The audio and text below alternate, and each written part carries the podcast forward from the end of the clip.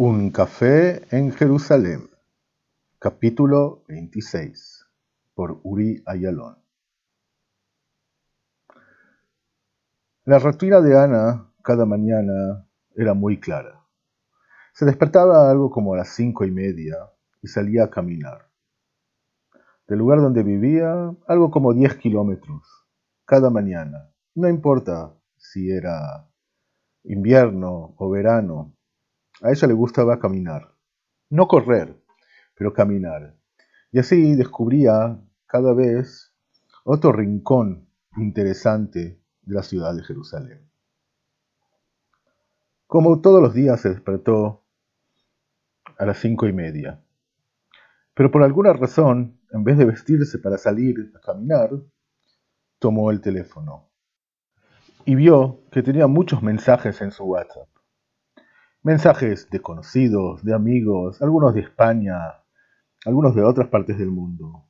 Y uno un poco raro. Primero de todo, un número desconocido. Y segundo, un mensaje raro, que decía así. Deja el tema.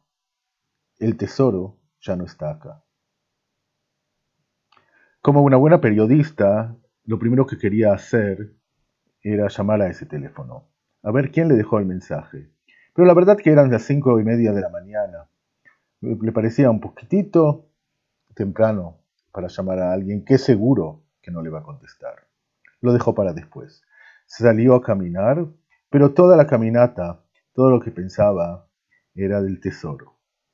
Ese tesoro que ella está buscando, con Daniel, que ni justo sabe qué es ese tesoro, pero algo escondido en Jerusalén que muchos están tratando de conseguir. Está tratando de pensar de todo lo que colectó hasta ahora. Esa charla un poquito rara que tuvo en ese café en español, que nunca nadie le habla en español. El mapa. Y ahora este mensaje. En el medio de la caminata recibió otro mensaje, del mismo número. No te metas no te metas. Cada vez que le llegaba un mensaje así, la curiosidad se hacía más grande. Por supuesto que se va a meter, pensaba. Por supuesto, si me dice no me meto, me tengo que meter. No pensaba del peligro que puede ser con estar involucrada en ese tema. Ella va a llegar al tesoro. Ella va a tratar y descubrir de qué se trata. ¿Qué se esconde en esos cafés o en un café que se quemó un edificio? ¿De qué se trata? Pero algo está vivo acá. Y sabe que ella y que Daniel lo están persiguiendo. Ella esperó que se haga un poquito más tarde. Ella sabía que la persona del otro lado, esa que le mandó el último mensaje, ya está despierta. Pero ella dijo, yo no voy a jugar el juego de él, yo voy a jugar mi juego. Terminó 10 kilómetros. Terminó 10 kilómetros como siempre. Y cuando termina, se sienta a tomar el café. Sí, en un lugar pequeño que está en el barrio de Rejavia.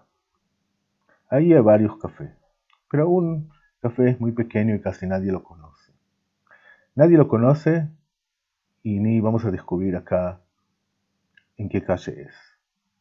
De esa manera, de ese misterio de ese café, es el lugar de Ana, cada día después de la caminata. No, ahí hay nada más café, ahí hay fracturas muy ricas, nada que ver con ningún tesoro. Es el rincón de ella, el rincón secreto. Todas las conocen. Tiene que nada más llegar ahí y el café con la media luna ya llega. No tiene que decir nada, nada más sonreír. Así son los cafés en Jerusalén.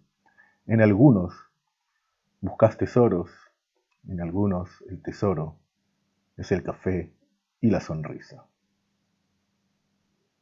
escucharon un café en Jerusalén. Capítulo 26 por Uri Ayalon. Nos invitamos a escuchar el capítulo 27 en unos días.